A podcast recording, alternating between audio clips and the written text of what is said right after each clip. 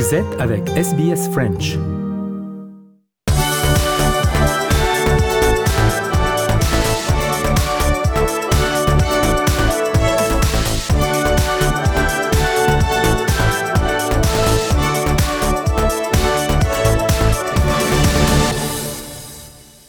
Europa Voice euh, numéro 43 et comme euh, chaque semaine, je suis avec Nathanaël Bloch. Salut Nathanaël. Salut Christophe. Alors ça résonne un peu parce qu'on est au consulat, au consulat honoraire de France.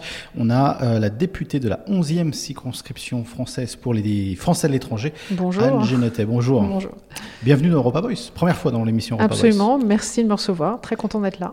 Parlons un petit peu de, de, votre rôle. On va déjà d'abord parler de cette position de rapporteur européen nommé par Jean-Yves Le Drian. C'est un beau titre. Alors nommé par la Commission des affaires étrangères Pas au sein de l'Assemblée. Non, c'est pas par Jean-Yves Le Drian. Le projet de loi est présenté par Jean-Yves Le Drian et la décision de nommer un rapporteur pour travailler sur ce projet de loi est faite par la Commission des affaires étrangères. Séparation des pouvoirs. D'accord, d'accord, d'accord. Euh, le rôle, en deux mots. Alors le rôle, c'est étudier le projet de loi et, en ce qui me concerne, convaincre euh, mes, euh, mes collègues parlementaires que c'est un bon projet et qu'il faut le voter. Alors quels sont les arguments pour euh, convaincre alors, justement vos collègues que c'est un bon projet Alors déjà, qu'il qu'est-ce qu'il y a dans le projet? Le projet, c'est un accord cadre entre l'Union européenne et l'Australie qui vise, qui est un accord politique qui vise à finalement mettre un cadre, donc mettre un peu des règles, pas forcément contraignantes mais importantes, pour élargir la relation sur tout un temps champ d'action, la justice, le développement durable, euh, l'économie, l'éducation, la recherche, l'innovation, la politique, etc.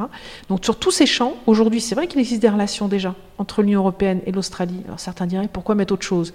Ben Parce que les relations qui sont créées aujourd'hui, elles sont, au petit bonheur la chance, en fonction des relations interpersonnelles que les gens peuvent avoir, et pas forcément contraignante. Donc du coup, si à un moment ou un autre, il y a un creux dans la relation, parce que je sais pas quoi, il y a une nouvelle personne, le poste est vacant, que sais-je, il se passe rien. Et la relation entre l'Union européenne et l'Australie a besoin d'être nourrie et renforcée. L'Australie en a besoin et l'Union européenne en a besoin aussi. L'Australie, il ne faut pas l'oublier, une position géostratégique fondamentale dans le Pacifique.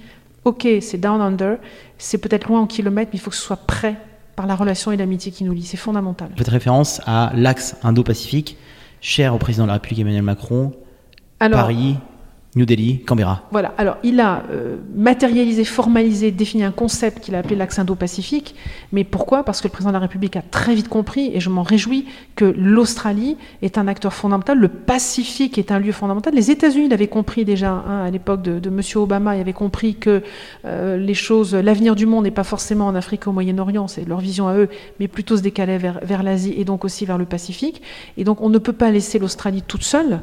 Euh, nager, euh, si je puis dire, dans un environnement dans lequel elle a des voisins qui sont qui ont des appétits un peu différents, une vision du monde, une approche assez différente. Donc il était important que nos liens avec l'Australie soient importants, et, et l'Australie le cherche aussi, à ne pas être toute seule dans, ta, dans, dans, cet environnement. Mais le rôle de la France au sein justement de cette force européenne, cette position de force Alors, européenne, parce que la France est aussi hyper présente dans le Pacifique. Exactement. Et nous, on a euh, la, notre présence dans le Pacifique, à la fois par euh, Tahiti et par la Nouvelle-Calédonie, pour ne citer que ces deux-là.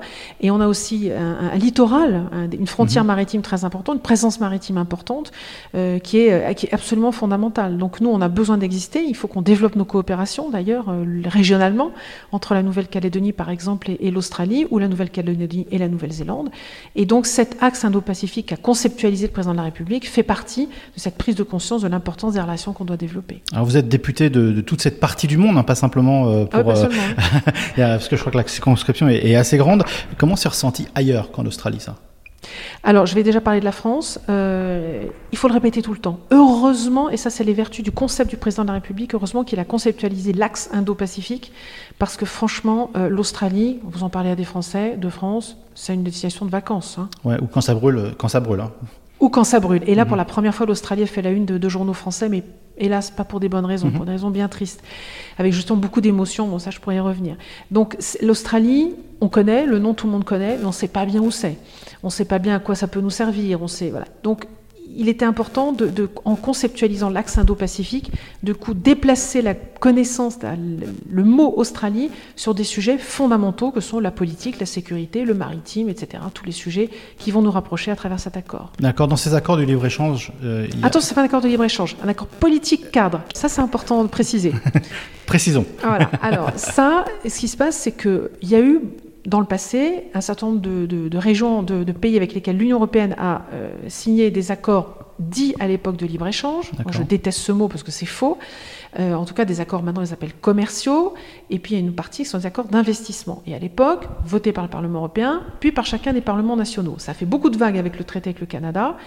L'Europe a considéré en plus que ça ne suffisait pas, parce que du coup, on se concentrait uniquement sur la paix, l'aspect commercial, échange de biens, éventuellement de services, avec ces pays-là, en oubliant complètement euh, les autres parties qui sont euh, euh, la relation politique, sécurité, etc. Donc maintenant, la Commission européenne a imposé que au Parlement européen, on vote d'abord un accord cadre, politique, transversal sur plein de sujets, et cet accord, effectivement, après, conduira à un accord commercial qui lui sera une petite partie qui sera un, bébé de cet accord cadre politique et qui permet de travailler ensemble sur beaucoup plus de sujets que, simplement euh, les relations commerciales. Et ça, c'est important quand on échange avec un pays. Si on se contente que des échanges de biens, c'est vraiment très réducteur. On a beaucoup d'autres choses à échanger et à partager.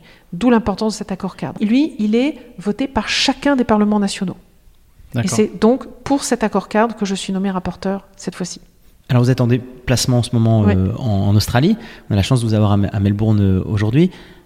En dehors de ces aspects commerciaux, qu'est-ce que vous retenez comme euh, coopération ou comme échange qu'il pourrait y avoir entre l'Australie et la France dans, le cadre de cet accord cadre justement alors, euh, ce qui me vient tout de suite à l'esprit, qui sont liés à mes rendez-vous encore aujourd'hui à Melbourne, et que j'en ai eu d'autres aussi à Sydney dans le, même sujet, c'est les, échanges, les échanges en matière d'éducation, d'enseignement supérieur et de recherche. Et là, euh, on est sur des sujets fondamentaux. On se rend compte que la recherche n'a pas de frontières, elle ne doit pas en avoir, et qu'on peut avoir en Australie une équipe qui travaille sur un sujet, sur euh, moi dans le domaine de la santé par exemple que je connais bien puisque je suis médecin au départ, un sujet une de recherche en, cancérologie. J'étais dans un centre de cancérologie ce matin, et puis ils vont développer une technique particulière. Et puis par ailleurs, il peut y avoir une équipe en France qui elle va travailler sur une base de données intéressante. Si on associe les deux, bah, d'un seul coup, il y a une synergie euh, une puissance de d'efficacité dans la recherche qui est décuplée. On le sait, ça existe déjà. À partir du moment où on crée un accord, on va pouvoir faciliter derrière la mise en place de financements conjoints. Et là, on passe dans une autre dimension qui est essentielle, parce que se parler, savoir qu'on a des synergies, c'est bien. Après, il faut le financer. Et moi, hier à Sydney, j'ai rencontré des chercheurs qui m'ont dit, bah, aujourd'hui, on a faute d'accord, des difficultés parce que parfois c'est une université australienne qui veut pas participer au financement d'une étude conjointe France euh, ou Union européenne pour un autre pays, Australie, ou parfois c'est le côté français qui dit non non votre truc conjoint avec l'Australie, moi je les connais pas bien, je veux pas euh, financer non plus. Donc on, on, bute sur les problèmes de financement alors qu'il y a des équipes qui se connaissent et qui savent qu'elles vont faire des choses bien ensemble. C'est bizarre parce qu'on pourrait dire que la langue pourrait être un problème, mais c'est vraiment au nerf de la guerre, c'est euh, l'argent. Heureusement, nos chercheurs français parlent tous anglais maintenant. Donc, on, a évolué, on, a évolué. on a évolué. on fait des progrès. Il y a encore des progrès à faire, mais euh, on a évolué. Et là, c'est vraiment fondamental. Et là, on voit bien que dans le domaine de la recherche, il y a des choses à faire. C'en est un exemple dans le domaine de l'innovation. Donc, euh, il y a vraiment tout un tas de sujets sur lesquels la coopération et définir un accord qui va permettre que les gens se connaissent mieux, sans passer par le doute, l'incertitude. Je les connais pas. Qui sont ces gens-là euh, Les Français qui en diraient, qui diraient ça des Australiens ou vice versa, et qui font perdre un temps fou à des projets qui ont besoin d'avancer vite, parce que face à nous, faut pas l'oublier, on a des gens qui ont beaucoup de moyens, les États-Unis à côté, les Russes, les Chinois, sur des domaines de recherche un peu stratégiques, et qui vont pouvoir avancer. Donc nous, il faut qu'on puisse avoir des synergies pour aller aussi vite que ces gens-là. Est-ce qu'on peut s'avancer à une date? Alors, il y, a, une cible, il y a une idée, il y a une idée de date quand même ou pas? Le, Parlement européen met pas d'échéance de date, de deadline. C'est bien dommage. C'est bien dommage. Euh, nous sommes pas forcément très en avance en France, puisqu'il y a déjà à peu près une quinzaine de pays européens qui ont déjà ratifié cet accord. Euh, L'Australie nous presse, parce que l'Australie nous dit vous êtes bien gentil, votre accord CAN, on n'en a pas besoin, on pourra directement mhm. passer à l'accord commercial. Euh, non, on leur a expliqué que non. Et finalement, les Australiens sont bien contents qu'il y ait cet accord cadre aussi derrière. Euh, donc, ils nous pressent. On on fait partie pas des tout à fait derniers de la classe, mais on n'est pas bon. On va le signer, on va le ratifier. Commission 19 février, séance tout de suite derrière. Donc le Parlement français, ça sera bon, ça sera fait. Ensuite, il y a encore d'autres parlements européens qui doivent ratifier cet accord cadre. Et une fois qu'il est ratifié par tous les parlements, à ce moment-là, on peut passer à l'accord commercial. Mais l'accord commercial, il a quand même déjà commencé. Il y a déjà des négociations en cours. Euh, et il va pas, euh, il, va pas, on va pas démarrer quand on aura ratifié tout ça, heureusement. Madame la députée, est-ce que le non-respect, ou en tout cas le respect minimaliste des accords de Paris par l'Australie mm. euh, pourrait faire que cet accord cadre soit freiné, soit décalé? Est-ce que ça peut avoir un impact le fait que l'Australie n'est pas encore forcément euh, alignée sur les objectifs en termes de développement durable, etc. Alors je pense qu'il faut savoir aussi balayer devant sa porte et que si peut-être on peut critiquer l'Australie, euh, je pense que la France n'est pas exempte de tout reproche. Donc euh, c'est des deux côtés. Mais c'est pour ça que dans ces accords, il y a des choses qui sont écrites noir sur blanc sur les objectifs de respect euh, des accords de Paris. Et on voit mal, et l'Australie d'un côté et la France de l'autre, accepter de signer ce genre d'engagement sans les respecter derrière. Alors ensuite, il faudra voir, cet accord cadre est un accord assez politique, pas contraignant, il faut le reconnaître, hein, c'est pas contraignant. Mhm. L'accord commercial le sera beaucoup plus. Où là, effectivement, le non-respect d'un certain nombre d'engagements peut faire tomber euh, certaines parties de l'accord. Donc, euh, ou, certaines euh, autorisations qui seraient données d'importation, d'exportation, que sais-je, et qui pourraient tomber en cas de, non-respect des accords. Mais ça, ça sera dans un deuxième temps sur mhm. l'accord commercial, qui lui est beaucoup plus contraignant. Mais ce serait un potentiel point de pression pour la France ou pour l'Europe Certainement. ah bah oui. dans les discussions. Ah bah oui, Absolument, et c'est là que ça devient intéressant. Et en plus, on a rajouté des choses, puisque à l'Assemblée, il y a à peu près 18 euh, mois, avec une de mes collègues, Olga Givernet, nous avons euh, fait un certain nombre d'auditions et rédigé ce qui s'appelle une résolution qu'on a transmise, alors avait voté avec nos collègues, qui a été votée par le, par le Parlement, l'Assemblée nationale, qui était la liste un peu des exigences que nous avions, d'éléments que nous souhaitions voir intégrés euh, dans le futur accord commercial Union européenne-Australie. C'est parti déjà au Parlement européen et dans lequel il y avait un renforcement des exigences concernant le respect des accords de Paris. À une certaine époque, on disait euh, l'Europe, quel numéro? Est-ce qu'aujourd'hui, on peut dire euh, que le numéro de téléphone est celui d'Emmanuel Macron? C'est quelque chose qu'on a beaucoup débattu d'ailleurs. Dans, on a beaucoup débattu euh, en disant qu'il y avait un leadership qui avait été pris par le président de la République française, beaucoup d'initiatives, qu'il avait réussi à, à driver l'Europe, l'Union européenne dans des moments difficiles où tous les pays n'étaient pas forcément alignés, par exemple les négociations de Brexit. Est-ce que c'est quelque chose, maintenant qu'on est à mi-mandat, euh, est-ce qu'on peut dire, oui, le président de la République s'investit véritablement dans les dossiers européens et porte une vision euh, très spécifique euh, des projets européens? Sachant que à la fin de son quinquennat, la France sera à la tête de l'Union européenne. Voilà. sur les six derniers mois, oui. Voilà. Donc là, sachant ça, est-ce que, bah, est-ce que ça y joue en fait? Alors certainement. Euh, lui, certainement, vous avez vu qu'en 2017, euh, il s'est fait élire, c'est le seul candidat, et pour la première fois, qui s'est fait élire en annonçant publiquement, en mettant même en avant son engagement européen. Ça s'était jamais vu jusqu'à présent, et ça a marché. Euh, son électorat a, suivi, a été porté par les valeurs européennes qu'il défendait. Alors ensuite, c'est vrai, je pense qu'il a effectivement un rôle de leadership. Je ne me rends pas compte, je suis extrêmement prudente si ce rôle est peut-être pas un peu magnifié côté français. Euh, je voudrais donner un exemple en politique étrangère euh, qui est tout récent, qui date de la semaine dernière, où euh, on n'en a pas forcément beaucoup parlé, mais il y a une initiative sur la Libye qui a été prise par Madame Merkel.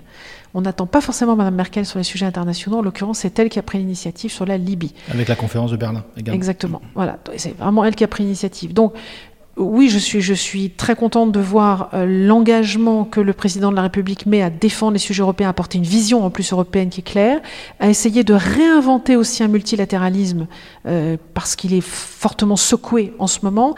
Et c'est lui d'ailleurs qui a proposé que des projets européens soient portés par un petit groupe de pays avant d'être étendus à d'autres, plutôt que de vouloir partir dans le sens contraire comme on le fait aujourd'hui, euh, c'est-à-dire vouloir mettre tout le monde d'accord pour mettre en œuvre une, une politique. Et ça, c'est quelque chose de très fort qui n'a pas encore été complètement mis en œuvre, quoi qu'on peut le voir avec les accords de Minsk, on peut le voir avec euh, euh, le dialogue format Normandie, on peut le voir. Bon, pardonnez-moi, je parle de sujets de politique étrangère parce que c'est ce qui me porte dans mon activité non, mais c'est le principe d'Europa Voice, hein, donc. Euh, d'accord. la conférence de Berlin, tout ça sont des, des, projets qui sont effectivement des, une réunion de, quelques acteurs européens autour desquels d'autres après pourront se, se, greffer. Donc quelque part, ce que nous faisons avec la taxe Gafa, on est les premiers à l'avoir initié et on espère que d'autres pays européens se rallieront à notre cause. Donc cette démarche qu'a le président de la République qui est de dire arrêtons de vouloir mettre tout le monde d'accord, on n'y arrivera jamais, ou ce sera un truc vide et pas intéressant. Mettons-nous d'accord à quelques-uns sur un projet et voyons comment on peut agrandir ensuite le cercle des convaincus.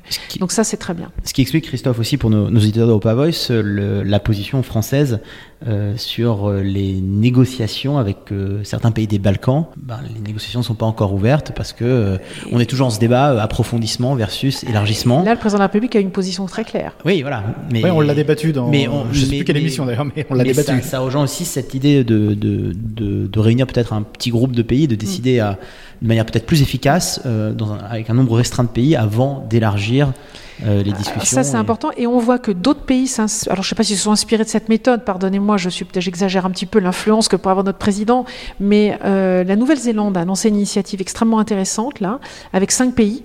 Donc il y a la Nouvelle-Zélande, l'Islande, la Norvège, le Costa Rica et Fidji. Euh, sur un engagement par rapport au développement durable, justement, comment euh, négocier des accords euh, commerciaux qui, ferait, qui serait euh, de, lever les barrières tarifaires autour des produits qui ont un impact positif sur l'environnement, créer un label, un écolabel, et il y a un troisième point, il y a trois points dans leur projet. Donc ils vont voir s'il y a cinq qui peuvent mettre en place un accord autour de ça, et ensuite voir et dire bah, si d'autres ça les intéresse, on pourra leur proposer de rentrer dans ce type d'accord. Donc on voit que là, il y a aussi la réinvention d'un multilatéralisme complètement différent de ce qui existe aujourd'hui. Très intéressant. Alors, dans Europa Voice, on a l'épisode 43, on a dû faire 30 épisodes sur le Brexit. La perte du, Royaume-Uni au sein de l'Europe va être actée dans, les prochains jours. C'est votre euh, première visite depuis euh, en Australie depuis que euh, Boris Johnson a, a réussi à tout faire passer. Vous avez senti quoi? Est-ce que ça change quoi que ce soit dans les relations Europe-Australie Ah bah. Ou est-ce qu'on a déjà passé ce, ce Du, cap? du, du, du point de vue français, euh, il y a une, euh, une conscience aiguë que c'est une opportunité pour nous. Et je pense que du côté australien aussi, ils l'ont bien Eh, senti. Alors là-dessus, est-ce que la France serait même de facto en pseudo-compétition avec l'Allemagne, par exemple, pour créer ce, cette ouverture australienne, euh, européenne? Est-ce que ou est-ce qu'on on est main dans la main avec l'Allemagne? Ni l'un ni l'autre. Je veux dire que, hélas, on est déjà en compétition avec l'Allemagne depuis toujours, partout, sur tous les marchés. Enfin, je, je préfère parler franchement, il faut être Ouais, honnête. non, mais Euh, euh, ça, ça se voit enfin, dans tous les pays. Alors, j'en ai euh, 49 dans la circonscription. Je ne suis pas allée partout, mais un certain nombre. Je, je suis navrée de devoir reconnaître euh, que, que pratiquement partout, euh, la France et l'Allemagne sont concurrents. J'ai pas vu un endroit pour le moment, pas, franchement, pas un pays ou un secteur d'activité ou une branche sur lequel ou sur laquelle la France et l'Allemagne avançaient main dans la main pour gagner un marché. Je n'ai pas vu une fois. Donc ça, je crois que Brexit ou pas Brexit, pour le moment, c'est extrêmement regrettable. Parfois, il y a certains pays, notamment en Chine, où là, il y a une compréhension des acteurs européens qu'il est préférable d'avancer avec l'étiquette Europe qu'avec Mhm. une étiquette de pays propre. En plus, la notion de couple franco-allemand, c'est un mot qu'on utilise chez nous. Jamais les Allemands Ouais, en allemand ne l'utilisent. Mhm, absolument. Euh, donc euh, le- le- la relation euh, France-Allemagne, donc jamais à deux, mais c'est pareil dans d'autres avec d'autres pays. Il n'y a pas non plus euh, l'Italie et la France qui avancent ensemble ou l'Italie et l'Allemagne ou voilà. Mhm. Donc hélas, le Brexit n'y change rien. D'accord. Et ça change rien euh, au point de vue relation européenne-Australie. Alors nous avons, et, et moi en interrogeant différents acteurs, notamment du côté de la diplomatie française, donc pardonnez-moi de retranscrire leurs mots, euh, il y a comme une, une- l'idée qu'il y a une opportunité ici pour placer l'Europe. Il y a, il y a des, il y a des, en fait, il va falloir que l'Australie négocie ses accords avec le- la Grande-Bretagne maintenant, Absolument, oui. et c'est pas fait. Euh, donc du coup, il y a un vide de facto qui est créé et que l'Europe a tout intérêt à combler en disant à l'Australie, ben, nous c'est fait. On peut y aller. Donc, donc nous, on, on a bien conscience de ça et ce, ce Brexit est une opportunité. Voyons le verre à moitié plein pour une fois. Non, mais tout à fait. Pour conclure, on l'a dit, vous êtes euh, donc aussi euh, député des Français de, de, de l'étranger, 11e circonscription, énorme circonscription. Aujourd'hui, euh, à Melbourne, vous étiez euh, auparavant à Sydney. Le sentiment en ce moment, vous avez pu rencontrer la communauté, vous vous, vous habitez pas ici, vous, vous venez de temps en temps. Euh, le sentiment en ce moment. Alors, je ne peux pas prétendre, la, prétendre connaître euh, la communauté. hein. Je vais Mhm. rester un peu humble par rapport à ça. J'ai rencontré un certain nombre de personnes qui ne représentent pas forcément la totalité de la communauté, euh, mais les personnes que j'ai eu la chance de rencontrer sont des personnes euh, qui sont plutôt jeunes. À chaque fois, ce qui m'a frappé, en fait, hein, quand je suis venue en Australie, là, je retrouve la même chose, euh, qui témoigne d'une amitié très forte avec euh, les Australiens, un attachement, un vrai lien. Je vous assure que, pourquoi je le dis? Parce que pour aller dans d'autres pays, j'ai des Français qui vont être présents parce qu'il y a une activité économique, il y a un engagement et quelque chose, mais il n'y a pas forcément de proximité euh, affective, intellectuelle véritablement avec le pays dans lequel ils sont. C'est une présence d'opportunités, de de pragmatique, euh, c'est tout. Là, il y a autre chose qui se passe avec l'Australie. Il y, a, il, y a, il y a un lien un peu différent. Et alors, l'accueil des Australiens que j'ai pu rencontrer aussi est, est, étonnant. Ils sont à chaque fois, et j'avais eu déjà la même chose la dernière fois, euh, extrêmement accueillants, très contents d'en sortir des Français. Et je sens une sincérité. Je vous assure qu'il y a un nombre de pays dans lesquels je vais. Je sais pas du tout. D'abord, il faut que réussisse à avoir des acteurs locaux. C'est pas gagné. Euh, et, et, ensuite, euh, l'accueil qui m'est fait est un accueil euh, protocolaire. D'accord. Moi, j'avais, entendu, je crois, lors d'une, euh, d'une de vos interviews, j'avais lu euh, que vous disiez que les, les Français de l'étranger n'étaient pas des Français à part, mais des Français à part entière. Mhm. Est-ce que vous êtes encore sur cette. euh, Ah, mais ça, je le défendrai euh, pour toujours. Ouais, je, je- je- je persiste à le dire. Euh, J'avais senti depuis euh, le- les premières années où je suis à l'étranger, maintenant ça fait quand même un paquet d'années. Ça fait, j'ai passé en tout 17 années déjà à l'étranger.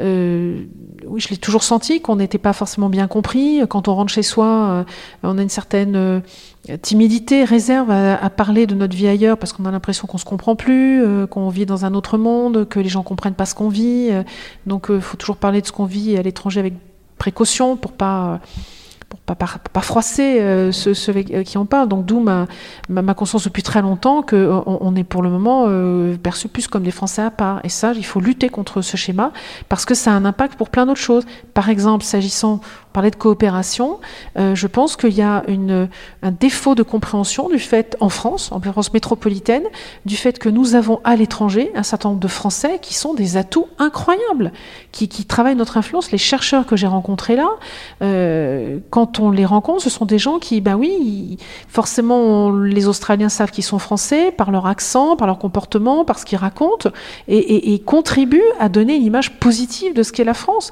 Et donc, au-delà de ça, de ce qu'ils font, ben après, c'est l'influence de la France qui est en jeu. Ça veut dire que dans d'autres circonstances, les gens avec qui ils travaillent, dans un autre environnement, peuvent être amenés à, rencontrer différentes nationalités, à se dire, ah mais les Français, je les ai déjà vus dans tel environnement, Ah, vachement bien ces petits Français, etc. Donc ces gens-là contribuent à l'influence positive, à l'image positive de la France. Et je trouve qu'en France métropolitaine, on ne s'appuie pas assez de loin sur ces communautés. Et donc depuis le début, et je ne lâcherai pas, je veux défendre ces communautés qui sont l'essence de notre influence dans le monde. Mais est-ce que par exemple, on, ne communique pas assez non plus sur l'influence de la France je prends l'Australie euh, purement, euh, de votre côté, du côté français, euh, sachant que la, les mo- les- la moitié des ferries à Sydney, ils sont gérés par une entreprise française de contrôle aérien, c'est un contrôle aérien français, telle ou telle influence dans énormément d'industries, la France a un impact au jour le jour dans la vie de, de plein d'Australiens. Par contre, quand on est Australien, on le sait pas. Alors ça, c'est une très bonne remarque. Ça, c'est une pas. très bonne remarque et qui est vraie en Australie, mais sans doute pas seulement en Australie. Absolument. ouais. La France ne sait pas mettre en valeur ses contributions. Chose que les Britanniques font très bien. On devrait faire des grandes campagnes de com euh, en Australie euh, pour dire euh, votre ferry il est français, votre machin il est français, votre... et pour le dire, il n'y a pas de honte à ça, il n'y a aucune arrogance derrière ça, mais il faut oui, ça, ça devrait, ça pourrait contribuer fortement à imprimer la marque France. Il faut le dire, et ça c'est vrai. Alors je pourrais dans le monde entier. Un autre exemple, quand le président de la République est allé pour la première fois en Chine, à la française, en grande délégation, machin, etc. Mais on a finalement annoncé, confirmé le voyage, les dates, etc., genre euh, 3-4 semaines avant le déplacement réel. Quand M. Trump se déplace, Mhm. il y a une campagne de com énorme. Il y a des, des- des placards dans les journaux qui, qui, qui parlent États-Unis, qui parlent produits américains, qui parlent influence américaine, et puis on finit par parler de M. Trump. Tout ça, ça monte en puissance, et quand il arrive, il est acclamé comme, euh, j'allais dire presque comme un roi. Donc, euh, et nous, nous ne savons pas faire ça. Plus de Choose France, en fait. Exactement. Bien fait. Il faut vraiment communiquer. Euh, on va venir, on arrive, mais sans arrogance non plus. hein, on n'est pas là pour. euh, mais ça vaut le coup de le dire. Et ça imprime et ça va, je pense, décupler l'efficacité de nos déplacements, de notre présence et puis au-delà de notre influence. Si on avait une grande campagne de com comme ça, tous les petits Français qu'on a partout, pas au sens péjoratif, mais au sens euh, Mhm. petit nombre, euh, qu'on a un peu partout, eh ben j'imagine bien euh, leurs euh, voisins de bureau, leurs voisins de palier australiens, leurs commerçants leur dire ah au fait j'ai vu un truc dans le journal ce matin sur la France, c'est vrai que votre président il vient, c'est vrai que mon ferry il est français. et voilà, et du, et puis, au-delà des ferries, on fait pas seulement des ferries, on fait des bateaux à Saint-Nazaire, on fait des hélicoptères, on fait, et voilà. Donc ça ferait partie d'une campagne de com efficace, pas forcément qui coûterait beaucoup. Absolument. Affaire à suivre. Affaire à suivre. Merci beaucoup, Madame la députée. Merci à vous.